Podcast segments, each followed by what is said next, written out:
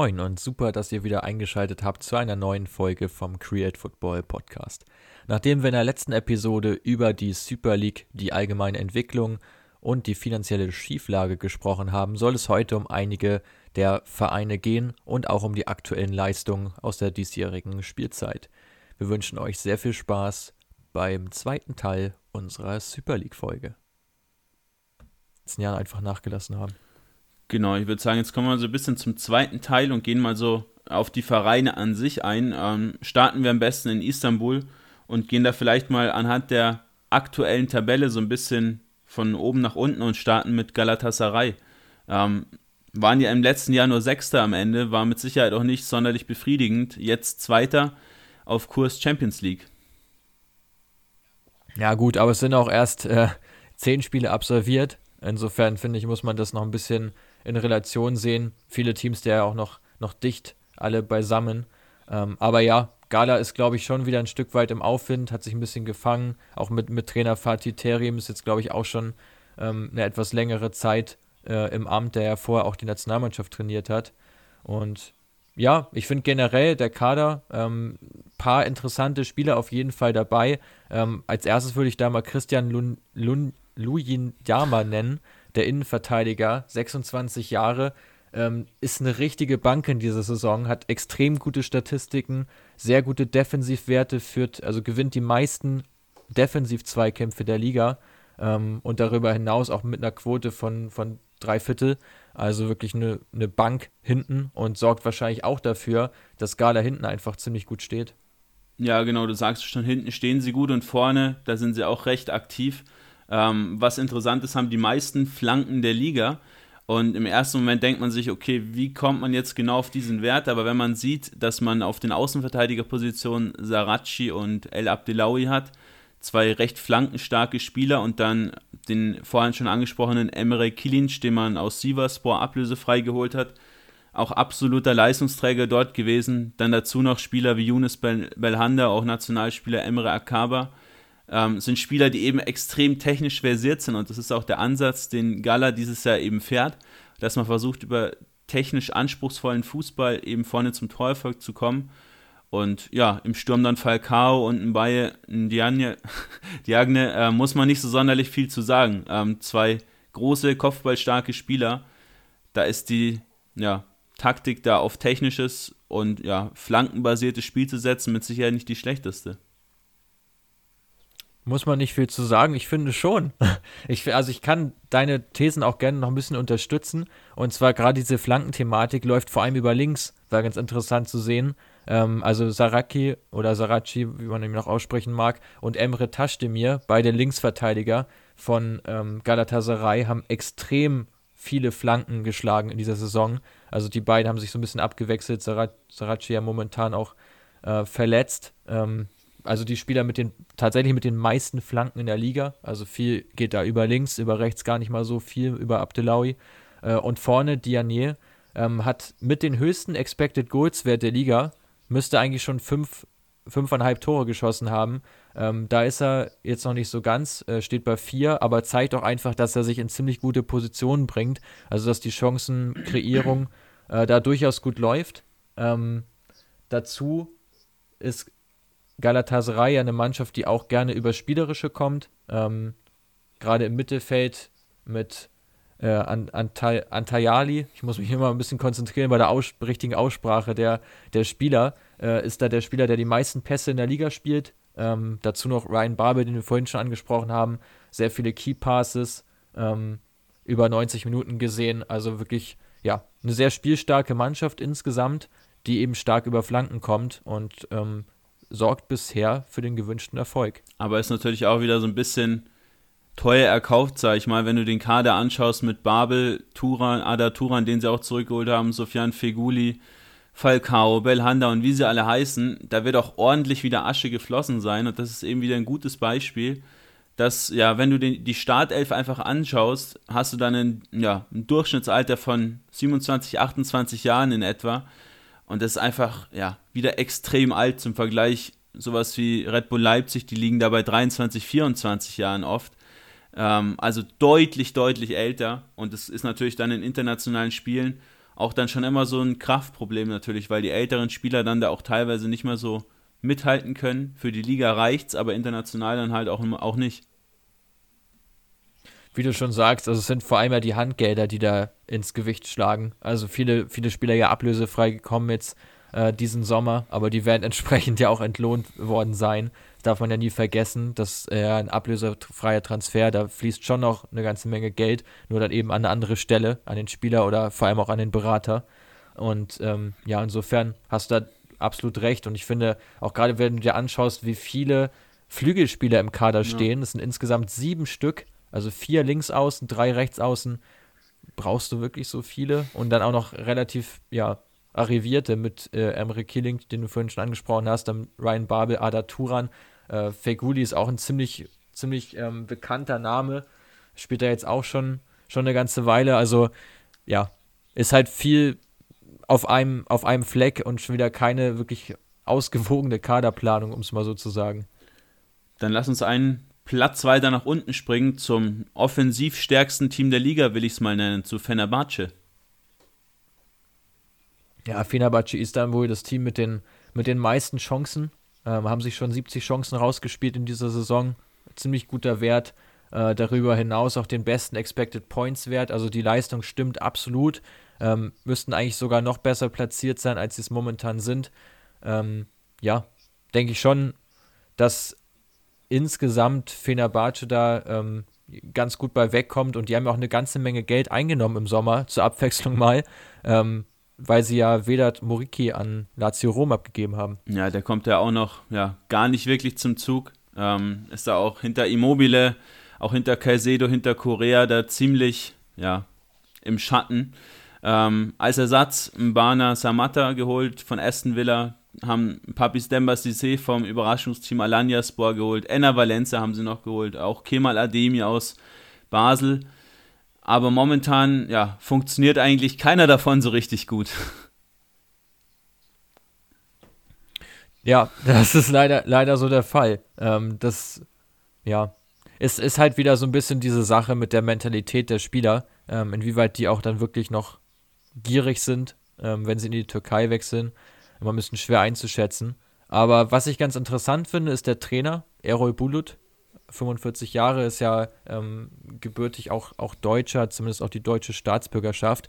Der war ja letztes Jahr beim auch diesjährigen Überraschungsteam Alanyaspor ähm, als Trainer aktiv und hat da ja mit seiner Mannschaft extrem gut performt.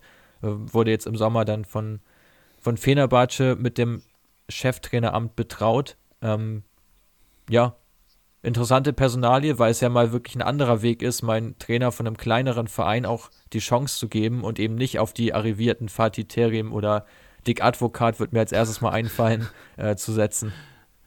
Ja, du sagst schon richtig. Also, ja, wieder einiges getan da im Sommer bei Fenerbahce. Also, wen man vielleicht noch äh, ansprechen kann, ist Diego Perotti.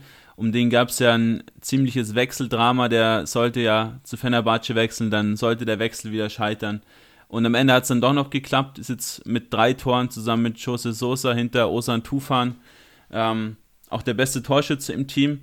Ähm, und Jose Sosa ist natürlich ja eine andere interessante Personalie. Man kennt ihn noch von den Bayern. Ähm, ist jetzt auch schon zehn Jahre her ungefähr, dass er da gespielt hat. Es hat sich da nicht wirklich durchsetzen können, aber in der Türkei gerade jetzt bei Trabzonspor die letzten Jahre sich da extrem stark entwickelt, einen ziemlich hohen Schlüsselpasswert, ähm, also legt häufig dem, Gegner, äh, dem, dem, Mitspieler eben den Ball für den Torschuss auf, hat da knapp zwei pro Spiel, ähm, zieht auch ein Foul pro Spiel knapp, also sehr, sehr starker Spielmacher und da haben sie schon, ja, gerade in der Offensive natürlich starke Investitionen getätigt, aber ja, Problem sehe ich da so ein bisschen in der Defensive mit schon 13 Gegentoren, ist jetzt im Vergleich zu den anderen Teams, also zu Alanyaspor mit 3 und auch zu äh, Galatasaray mit 7 Gegentoren schon deutlich mehr.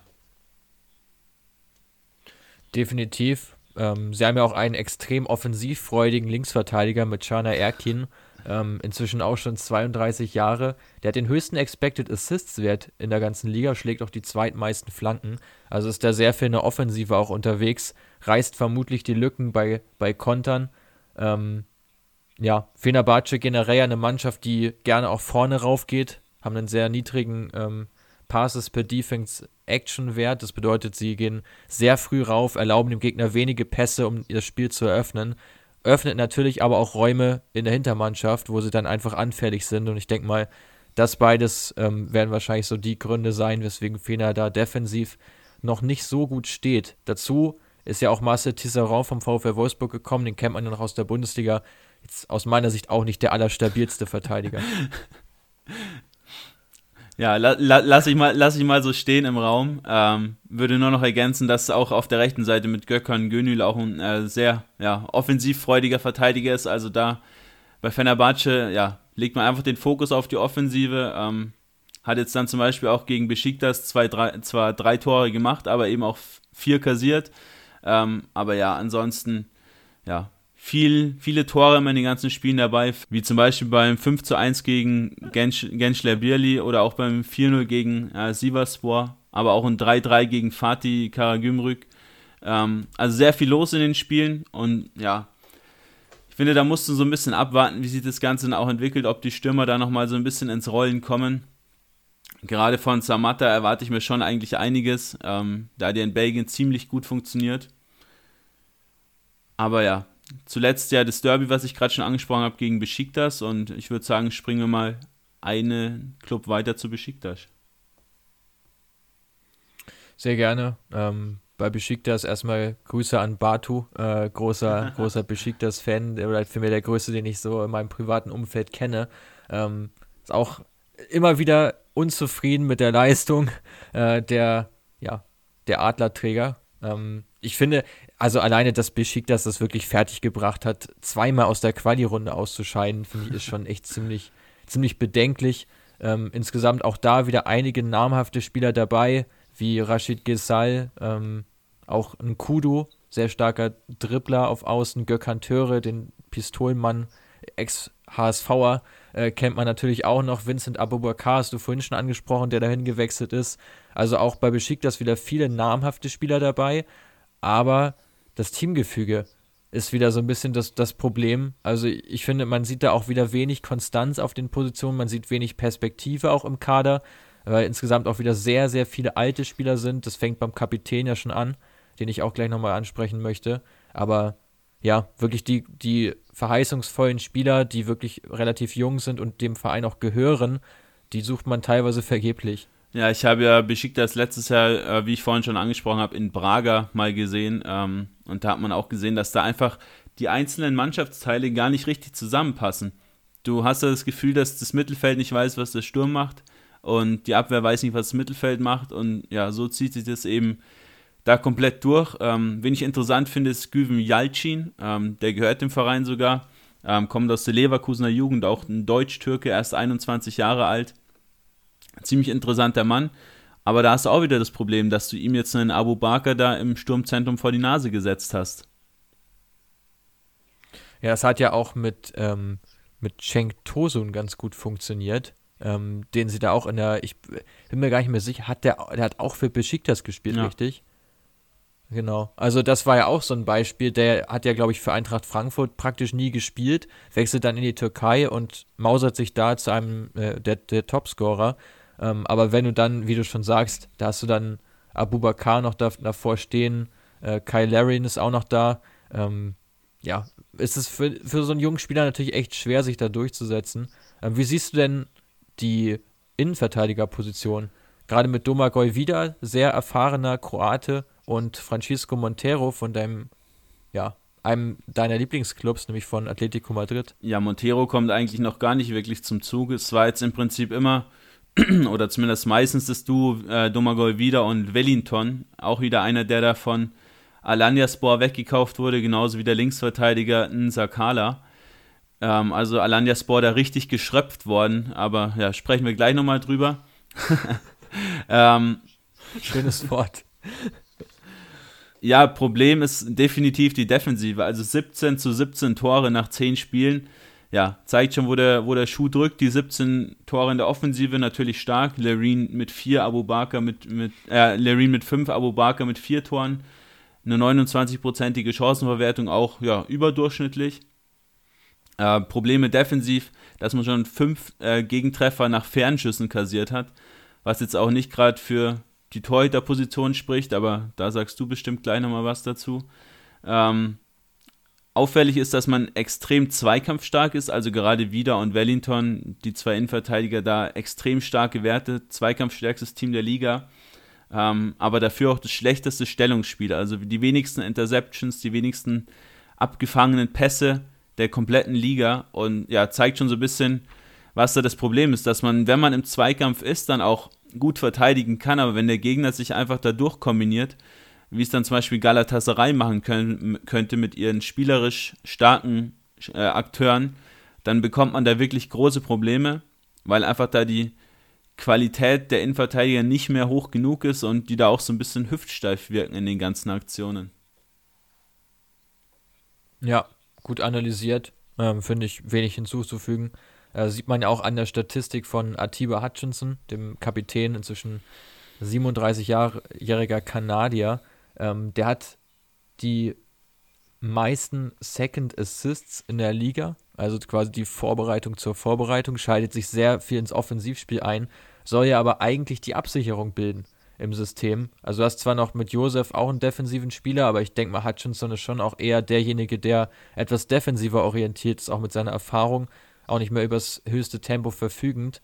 Ähm, dazu auch viele, also viele Vorlagen, viele Second Assists, ist da gut ins Offensivspiel eingebunden, aber ja, es fehlte einfach total diese, diese Balance im Kader, die du schon angesprochen hast.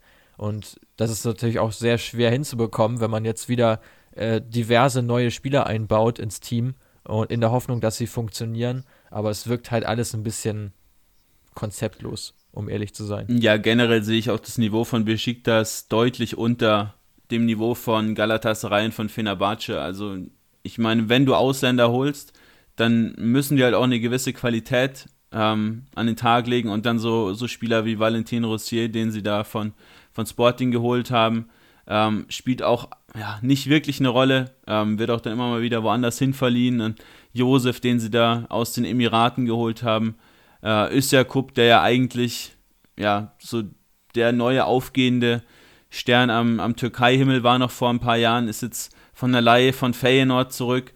Ähm, dann leistet der Gesal von Leicester. Ist halt alles so komplett perspektivlos. Ähm, auch Kay Lareen ist ja nur von Solte Ware gegeben aus Belgien geliehen. Ähm, das ist im Prinzip eine Perspektivlosigkeit gepaart mit ja, nicht so starken Spielern. Und dementsprechend würde es mich schon echt wundern, wenn die da auch in den Meisterkampf eingreifen könnten, weil das halt, ja, wie gesagt, auch kein Team so richtig ist. Du kannst halt auch nächstes Jahr wieder von vorne genau. anfangen. Genau. Also du hast wieder diverse Spieler, die von ihren Laien äh, zurückkehren zu ihren ursprünglichen Teams, umgekehrt natürlich auch. Und schon wird das ganze Puzzle neu zusammengesetzt und das halt wirklich Jahr für Jahr. Und ich äh, scroll jetzt hier gerade schon seit drei Minuten bei Transfermarkt hoch und runter, in der Hoffnung, ich finde mal einen Spieler, der beschickt das gehört und vielleicht unter 24 ist und wirklich da Potenzial mitbringt. Aber man sucht da teilweise doch sehr vergebens. Ähm, falls, uns, falls irgendwer aus der Hörerschaft ähm, da jemanden gefunden hat oder findet, vielleicht auch in der Jugend, der noch nicht im Kader steht, dann korrigiert mich da gerne, aber die Tor der Position scheint die einzige zu sein, wo wirklich auf die Jugend gesetzt wird und das finde ich auch teilweise ein bisschen ja, schon fast übertrieben. Also du hast einen Stammtorwart, der ist 23, du hast dann noch ein 19-jähriges Talent und dann noch einen 16-jährigen aus der eigenen Jugend und das ist dann dein Torwart-Trio. Ähm, also fehlt so ein bisschen auch derjenige, von dem die jungen Spieler lernen können. Also ich bin grundsätzlich ein Freund davon, auch jungen Torhütern eine Chance zu geben, denen viel Spielzeit zu gewähren. Aber eigentlich brauchst du in diesem Torwart-Trio immer einen, der zumindest Ende 20 ist, der so ein bisschen die Erfahrung auch weitergeben kann an junge Profis und junge angehende Torhüter. Und ja, es zeigt halt auch schon, dass sie wieder ziemlich viel oder dass sie generell viele Gegentore bekommen haben, ähm, dass die jungen Torhüter da auch ja ein bisschen mit untergehen dann leider. Gut, dann haben wir erstmal ja, die wichtigsten Teams ähm, oder die mit den meisten Fans, besser gesagt, in Istanbul abgehakt. Äh, dann lass uns doch noch kurz über den Meister des letzten Jahres, über Basakci hier und über den Pokalsieger, über Trabzonspor sprechen. Ja, gerne. Also ich finde Basakci hier, ähm, über sie kann man ja urteilen, wie man möchte. Du hast es vorhin schon angesprochen, ähm, in, der, in der ersten, äh, im ersten Teil von unserer Folge ähm, dass sie da doch sehr stark verbandet sind, äh, eben mit äh, Erdogan, und da auch einfach schon ja, ein recht politischer Club sind, da auch relativ wenige Fans, glaube ich, haben. Berichtigen mich gerne, wenn ich da falsch liege. Aber ich finde, dass der grundsätzliche Weg, der eingeschlagen wurde von Basakce hier, ähm, wirklich auf sehr gute ausländische Spieler zu setzen und dazu eben noch ähm, auch mal junge Spieler mit reinzunehmen und denen eine Chance zu gewähren, äh, der ist grundsätzlich gut. Und ich finde die Entwicklung von Basakci hier auch ein ganzes Stück besser als die von den drei ähm, Top-Teams, die, die luminellen Top-Teams. Ja, da ist natürlich äh, direkt mal Edin Wischzer zu nennen. Ähm, 3,1 Schlüsselpässe pro Spiel, 2,9 Torschüsse. Ähm, ja, extrem starker Spieler. Wer ihn schon mal gesehen hat, jetzt vielleicht auch gegen, gegen Leipzig, wo er jetzt aber nicht ganz so auffällig war, ist einfach eine Granate da auf dem Flügel. Ähm, der kann im Prinzip alles und ist da auch so ein bisschen verschenkt in der Liga. Ist jetzt zwar auch schon 30 Jahre alt, ähm, aber wird den tatsächlich mal gern in einer europäischen Top-Liga sehen. Denke, der könnte da auch einiges reißen. Ähm, genauso wie Cavecci, den, der wird jetzt in aller Munde sein nach seinem Dreierpack da gegen Leipzig. Auch ein wahnsinnig starker Spieler mit äh, zwei Torabschlüssen pro Spiel als zentraler Mittelfeldspieler, was auch ein extrem hoher Wert ist. Ähm, dazu kommen bei ihm ja noch die 1,6 Tacklings, was er auch pro Spiel macht. Ähm, und ist einfach so generell so ein Leader. Also wenn du den auch siehst auf dem Feld, auch gegen Leipzig, gibt nie auf, gibt sich nie geschlagen, ist aber auch erst 25 Jahre und ist da auch so ein Jugendprodukt von Basakci hier. Ähm, ja, gefällt mir wirklich gut und sehe den auch in Zukunft in, in Europa. Ja, also er mit Sicherheit ein Spieler, den man da äh, auf dem Schirm haben muss. Spielt auch äh, über drei Throughballs äh, pro 90 Minuten. Ähm, also wirklich ein Spieler, der auch gerne ja, einfach, einfach Schlüsselpässe spielt, ähm, hinter die letzte Kette kommt. Und eben Wischka hast du eben schon angesprochen, mein absoluter Lieblingsspieler der gesamten Liga, schon seit Jahren. Also wirklich einer, den man unbedingt mal auf dem Schirm haben sollte, den man sich unbedingt mal anschauen sollte. Der hat wirklich alles auf dem Kasten, technisch wirklich überragend. Ähm, aus meiner Sicht auch ein Spieler für die Top 5 liegen, auf jeden Fall. Ich durfte ihn sogar schon mal live sehen, als ich in Sevilla ähm, ein Champions League Qualifikationsspiel gesehen habe zwischen dem FC und eben Basakci hier. Da hat er auch getroffen, also wirklich ein richtig, richtig guter Spieler, 30 Jahre. Hoffe mal, dass jetzt der, der nächste Schritt noch kommt. Zusätzlich zu deinen äh, Stats möchte ich noch hinzufügen, dass er auch extrem oft aufs Tor schießt. 2,8 Schüsse pro, pro Spiel. Ähm, Genau, aber auch diese Throughboys ist da in der Kategorie der zweitbeste, macht auch sehr viele Progressive Runs, wie es so schön heißt. Das heißt, dass er den Ball wirklich Richtung Tor trägt, also sehr viel vorwärts gerichtet auch macht und wenig eben seitwärts. Einer, der sich immer auch an direkte Duelle traut. Und sein Gegenpart, ähm, Nasser Shatli, der von Monaco kam, ähm, ist da eben ähnlich davor. Ist ja auch so ein richtiger Zocker, ähm, kreiert sehr viele Chancen äh, im Spiel und ich finde, die beiden machen halt schon mal ja, die bringen halt schon mal richtig Unruhe in gegnerische Abwehrreihen rein. Sieht man jetzt ja auch in der Champions League, dass sie da auch gegen Leipzig ziemlich gut mithalten konnten jetzt. Ähm, weil du einfach, ja, du hast halt einfach diese Kreativität drin und ich finde da auch ganz entscheidend, du hast auf der Mittelstürmerposition drei völlig unterschiedliche Spielertypen mit Enzo Crivelli, mit Frederik Gulbransen und mit Demba Ba, äh, auch unterschiedlichen Alters, Crivelli der jüngste davon, Gulbransen in der ungefähr mittig zwischen beiden und Demba Ba einfach sehr erfahren, sehr robust. Also ich finde, du hast da einfach ja ganz viele Komponenten mit drin. Ja, also ich auch so gerade Gulbranzen, den fand ich schon bei Salzburg immer ziemlich stark, war da auch eigentlich für die Top 5 Ligen vorgesehen in meinen Augen, ähm, hat dann den Weg dahin gewählt, jetzt auch schon fünf Saisontore gemacht. In der Champions League so ein bisschen untergegangen, da ist er vielleicht auch noch nicht so weit, ähm, aber von dem darf man von dem darf man auch in den nächsten zwei, drei Jahren, bis er dann auch, ja, vielleicht über seinem Zenit auch drüber ist, noch so einiges erwarten, ähm, auch wenn es nur 1,8 Torschüsse sind pro Spiel, aber daraus dann fünf Tore zu machen, ähm, ist wirklich stark und kommt auch meistens ja von der Bank. Also ja, wirklich tolle Werte. Ähm, aber da hast du halt im Sturmzentrum mit Demba bei jemanden vorne drin, der hat eben noch die Qualität und hat auch Bock. Dem siehst du an, der will auch wirklich noch was reißen und nicht so wie andere Spieler, die die Türkei halt dann als ja, Urlaubsziel noch für die letzten Jahre so ein bisschen nutzen. Definitiv. Also bei Jacques, hier ja ein wirklich sehr junger Club, erst vor sechs Jahren gegründet worden, ähm, haben seitdem aber wirklich sehr, sehr viel richtig gemacht. Ähm, sich echt einen guten Kader aufgebaut.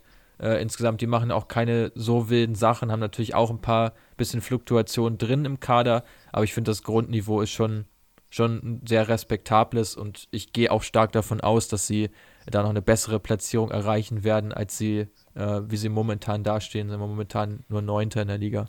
Eine recht starke Fluktuation war jetzt im Sommer bei Trabzonspor drin, ähm, mit Alexander Sörlot nach Leipzig und mit Jose Sosa zu Fenerbahce, gerade schon angesprochen, sind da zwei der absoluten Leistungsträger gegangen und ja, im Sturm ist jetzt eigentlich nur noch der Anthony Nwakeme da, der letztes Jahr so das Top-Duo überhaupt mit, mit Sörlot gebildet hat. Ähm, aber der zerreißt jetzt in der Saison auch leider noch nicht so sonderlich viel, nachdem ihm da seine zwei ja, Nebenmänner wegge weggekauft wurden. Leider ja. Und äh, ich denke mal, die, die Abgänge wiegen da doch ziemlich schwer ähm, für, für das Team von Abdullah Afci. Ähm, ja, wen ich noch ziemlich interessant finde im Kader ist ja Abdul Kadir Ömür, der uns, glaube ich, auch schon vor einer ganzen Weile mal ans Herz gelegt wurde von türkischen Fans, die den ziemlich feiern. Ähm, der inzwischen auch unumstrittener Stammspieler ist, äh, Spieler, der auf der Zehnerposition beheimatet ist. Ähm, ja, wie siehst du seine Entwicklung? Siehst du schon, dass er jetzt auch die Sosa-Rolle vielleicht auch mit übernimmt zu einem gewissen Teil? Ja, ist ein bisschen schwer zu sagen, kommt vor allem über die rechte Seite, also ein bisschen so den Gegenpart zu Wakeme. Ähm, hat da aber auch in sämtlichen Statistiken außer den Flanken im Vergleich zur Vorsaison abgebaut. Ähm, also ja, man sieht ihm schon auch an, dass ihm da die zwei erfahrenen, oder ja, Sörlot ist ja auch noch nicht so erfahren, aber die zwei wirklich qualitativ hochwertigen Spieler dann da auch fehlen. Ähm, ja, bei ihm ist jetzt auch dann Zeit im Sommer da mal den nächsten Schritt zu machen. Ist jetzt ähm, auch schon 21 und ja, denke, wenn der zu einem, zu einem mittelmäßigen Verein vielleicht in Frankreich, vielleicht in Italien geht, dass er sich dann da deutlich weiterentwickeln würde, wie jetzt bei Trabzonspor, die jetzt da auf Platz 14 derzeit gelegen, auch nicht wirklich viel mit internationalem Geschäft nächstes Jahr zu tun haben werden. Nee, wirklich gar nicht so viel, aber ich finde die, die Stats von Trabzon auch ziemlich interessant auf der anderen Seite. Ähm, nur sieben Expected Goals, haben dafür aber zwölf Tore gemacht, also liegen da eigentlich noch deutlich drüber. Man will gar nicht wissen, wo die stehen würden, wenn die eine normale, sage ich mal, Chancenverwertung gehabt hätten. Führen generell die meisten Zweikämpfe, die meisten Offensiv-Zweikämpfe und die meisten Dribblings, die sie zu einem hohen Prozentsatz auch gewinnen. Also wirklich eine Mannschaft, da gerade Wakeme wahrscheinlich hervorzuheben. Ja. Ich hätte aber auch, ich hätte auch Ömir da vermutet, ja, drei, gesagt. 3,4 Dribblings pro Spiel. Äh, davon 64 Prozent Erfolge, also auch in, ja, in der, ja. ist ja auch nur 1,68 groß, 62 Kilo, also ja, ist eigentlich fürs Dribbling geschaffen. Also da wirklich ziemlich gute Werte, aber sie münzen es leider äh, ganz und gar nicht äh, in, in Erfolg um. Ja, ansonsten finde ich den, den Kader auch sehr schwer zu bewerten. Ähm, da muss man einfach noch, glaube ich, tiefer reingehen in dieses ganze Türkei-Thema. Wir haben es ja zu Beginn der Folge auch schon gesagt, dass wir beide da auch nicht die, die größte Expertise haben, aber über die Super League natürlich auch mal berichten wollen. Ähm, ja, hast du noch zu Trabzonspor abschließend was zu sagen? Ansonsten würde ich sagen, nehmen wir uns gleich das letzte Team vor, nämlich den Überraschungstabellenführer, oder? Genau, den Überraschungstabellenführer Alanyaspor ähm, mit 19 zu 3 Toren an der Tabellenspitze. Wahnsinnig guter Wert. Ja, wirklich überragend. Also drei Gegentore nur, extrem stabil hinten natürlich. Ähm, auch eine, die beste Passquote der Liga, also mit 88 Prozent. Und das, obwohl den ja wirklich sehr, sehr viele Spieler, wir haben es jetzt eben schon bei einigen angesprochen, ähm, ja weggekauft wurden. Genau, wir haben es gerade schon gesagt, äh, einige Spieler den Verein verlassen, aber ja, die wichtigsten sind geblieben und zwar äh, Davidson, der Angreifer, der, der Flügelspieler ähm, und auch ähm, Corker, Steven Corker, der Innenverteidiger, ehemaliges Tottenham-Talent und hat sich dann so ein bisschen da in Premier League und Championship so ein bisschen ja, sein Geld verdient bei QPR auch eine, eine Weile gewesen, ähm, hat dann den Weg in die Türkei gewählt, auch ja, ein recht sonderbarer Karriereweg, äh, aber für ihn hat sich total ausgezahlt. Äh, mit sechs Interceptions, 90% Passquote, 73% Defensiv-Zweikämpfen gewonnen und auch 68% Kopfballduellen gewonnen, der ja, stärkste Innenverteidiger der Liga. Und generell ist der Kader einfach auf einem, auf einem tollen Niveau. Also, wenn man sich jetzt auch die bisherige Top 11 nach Noten ansieht, der, der kompletten Spielzeit, sind da sechs von elf Spielern von Alanyaspor, äh, von Alanyaspor, ja. Ja, wirklich, wirklich ziemlich stark. Generell geht ja viel über, über links und durch die Mitte, ähm, was sich auch an den Schlüsselspielern zeigt im offensiven Bereich mit äh, Davidson, ähm, 29-jähriger Brasilianer, der vornehmlich über die linke Seite kommt, hat da wirklich einige sehr starke Statistiken, ist sehr stark ins, äh, ins Spiel involviert, sieben Tore schon erzielt ähm, und ja, mit acht Dribblings pro Spiel bisher ist natürlich wahrscheinlich auch ein Wert, der ein bisschen in Relation gesetzt werden muss, weil es eben nur ein paar Spiele waren, aber geht halt extrem oft ins Dribbling. Ähm, also wirklich ein Spieler, der auch mal für so einen, so einen Überraschungsmoment kreieren kann. Ja, dazu kommt seine Chancenverwertung. Sechs von zwölf Torchancen waren dann auch wirklich Tore. Ähm, ist jetzt für einen Flügelspieler auch ein ja, schon besonders hoher Wert. Die sind ja da äh, häufig auch ein bisschen verschwenderisch. Ähm, ganz interessant ist, dass du im Prinzip das, das, das Spielsystem auf mehreren Säulen so gefußt hast. Du hast erstens ein sauberes Kombinationsspiel, du hast die hohe Passgenauigkeit schon angesprochen. Ähm, dazu kommen die zweitwenigsten Ballverluste der gesamten Liga. Ähm, dazu 81% erfolgreiche Aktionen. Also man ist da wirklich auch wirklich technisch versiert, sauber unterwegs, ähm, kann da auch kombinieren, wie man möchte. Dazu kommt, dass man schon sechs Tore nach Standards erzielt hat und generell auch 42 Torschüsse nach Standards ähm, sind jeweils die Top-Werte der Liga. Was halt auch zeigt, man kann nicht nur kombinieren, sondern gerade mit Korker da vorne drin, ja, auch mit Fatih Aksoy, auch ein junger, talentierter Innenverteidiger, hat man da einfach zwei richtige Brecher, die dann da auch mal äh, für Torgefahr sorgen können. Und dazu kommen die 25 Abschlüsse nach Kontern, was halt dann auch 2,5 pro Spiel sind. Ähm, viele Steilpässe. Also man hat mehrere Säulen, die man, auf die man zurückgreifen kann, um dann auch die Spiele zu gewinnen. Definitiv. Und ich glaube, sie sind ihrem Weg da einfach treu geblieben, haben sich wahrscheinlich nach einem Trainer umgesehen, der den Weg einfach fortführt mit dieser Mannschaft, dann wirklich technisch guten Fußball zu spielen, ähm, viel Wert auf Spielkontrolle zu legen und man sieht ja einfach an diesem Beispiel oder auch an dem von USA Solo, was wir jetzt vor ein paar Wochen schon mal hatten, dass gerade diese Teams werden mittel- bis langfristig immer Erfolg haben, weil du einfach ein klares System hast. Dafür fühlt sich jeder Spieler gut ein ähm, und du hast, ja, baust das Ganze einfach auf mehrere Säulen auf, wie du es eben schon beschrieben hast. Und ich finde noch eine weitere Säule ist ja der Stürmer Barreiro, 24-jähriger äh, Paraguayaner, ähm, hat jetzt bisher noch nicht jedes Spiel über die, also eigentlich in jedem Spiel ähm, nur einen Teil der Spielzeit absolviert, deswegen auch da die Zahlen ein bisschen in Relation zu setzen, hat aber einen sehr, sehr hohen Expected Goals ähm, zusammengerechnet mit dem Expected Assists Wert. Das heißt, der Spieler ist wirklich ein sehr effektiver, ähm, kreiert sehr viele Chancen, hat auch selbst viele und hat insgesamt auch sehr viele Ballberührungen in gegnerischen 16er. Also auch einer, den man beim Auge behalten sollte. Hat jetzt bisher erst drei Tore, oder das heißt erst, sind ja auch schon äh, einige, drei Tore erzielt, eine Vorlage gegeben. Aber denke ich schon auch ein Spieler, ähm, von dem man jetzt in dieser Saison bestimmt noch das ein oder andere auch sehen kann. Definitiv. Ähm, bevor wir gleich zum Schluss kommen, ich habe noch zwei Teams, über die ich noch gerne ein paar Worte verlieren möchte. Zum einen äh, Sivaspor, ähm, vorhin oder beziehungsweise in Folge 1 schon im ersten Teil schon angesprochen. Ähm, letztes Jahr recht lang sogar auf Meisterkurs gewesen. Und dann, ja, ich habe da mit einem Sivaspor-Fan gesprochen, der, der da gefühlt jedes Spiel schaut. Der hat dann gemeint, dass die zwei Stützen, Mertakan Yandas und auch Emre Kilinc, dann so ein bisschen abgehoben sind. Hat man auch in den Stats gesehen dass sie gerade die kreierten Chancen da auch zurückgegangen sind. Da hat man dann versucht, ja, für, seine eigenen, für seinen eigenen neuen Vertrag quasi zu spielen. Beide Spieler ablösefrei gewesen. Ähm, mit 13 bei, bei Kielinch und mit 10 äh, Scorerpunkten bei Janders auch extrem wichtig gewesen fürs Team. Ähm, haben da auch Top-Stürmer Yatta Barre mit 13 Toren sehr, sehr gut gefüttert. Und im Prinzip, ja, die zwei Stützen sind weggebrochen. Du konntest sie nicht recht oder nicht, nicht wirklich ersetzen. Die kreierten Chancen und die Schlüsselpässe sind deutlich zurückgegangen. Ähm, und dementsprechend ja, liegt man jetzt momentan nur im Tabellenmittelfeld und in der Europa League schaut es auch nicht besonders gut aus. Runde Sache, deine Beschreibung. Und der zweite und der Verein? zweite Verein ist, ja, wird vielen Leuten nicht so sonderlich was sagen, aber es ist Gaziantep.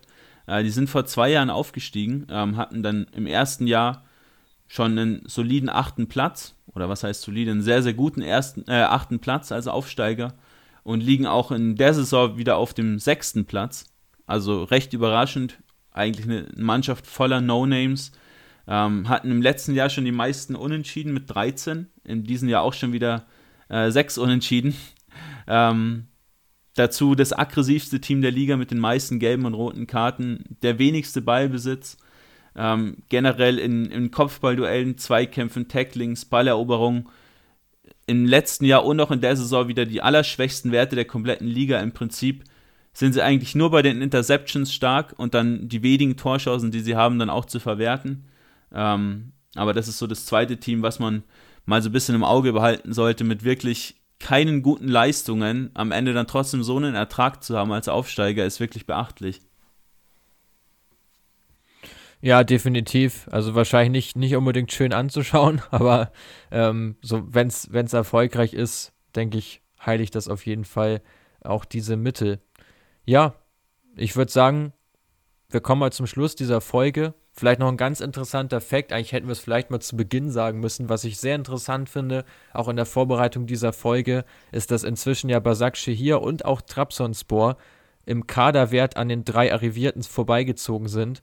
Ähm, danach ja ganz einige Teams auch ungefähr auf Augenhöhe, aber das hätte ich so im Vorfeld ehrlich gesagt gar nicht unbedingt äh, vermutet, gar nicht unbedingt erwartet. Zeigt also, dass die Liga schon ein ganzes Stück auch ausgeglichener geworden ist in der Spitze, was natürlich an den Top-Teams, die ein bisschen schwächeln und eine schlechte Kaderplanung betreiben, äh, liegt, aber auch jetzt an einigen aufstrebenden Teams wie Alanyaspor, die einfach einen guten Weg verfolgen, ähm, oder auch Trabzonspor, auch wenn es in dieser Saison da noch nicht so gut aussieht. Ja, Quirin, deine abschließenden Worte zu dieser Folge? Ja, mich gefreut, dass wir auch mal über den türkischen Fußball sprechen. Für uns auch ja, in gewissermaßen ein bisschen Neuland, ähm, sind da auch nicht ganz so tief drin wie in anderen Ligen, aber ähm, denken trotzdem, dass äh, ihr und auch wir da ordentlich was mitnehmen konnten jetzt aus der Folge und ja, für den nächsten Türkei oder Istanbul oder Antalya Urlaub mit Lukas Podolski, Nuri Schein und Sidney Sam ähm, bei Antalya Sport gewappnet seid und dann auch mal den einen oder anderen Spieler kennt und dann uns im Hinterkopf behaltet bezüglich der Super League. Alles klar, dann bis zum nächsten Mal. Ciao.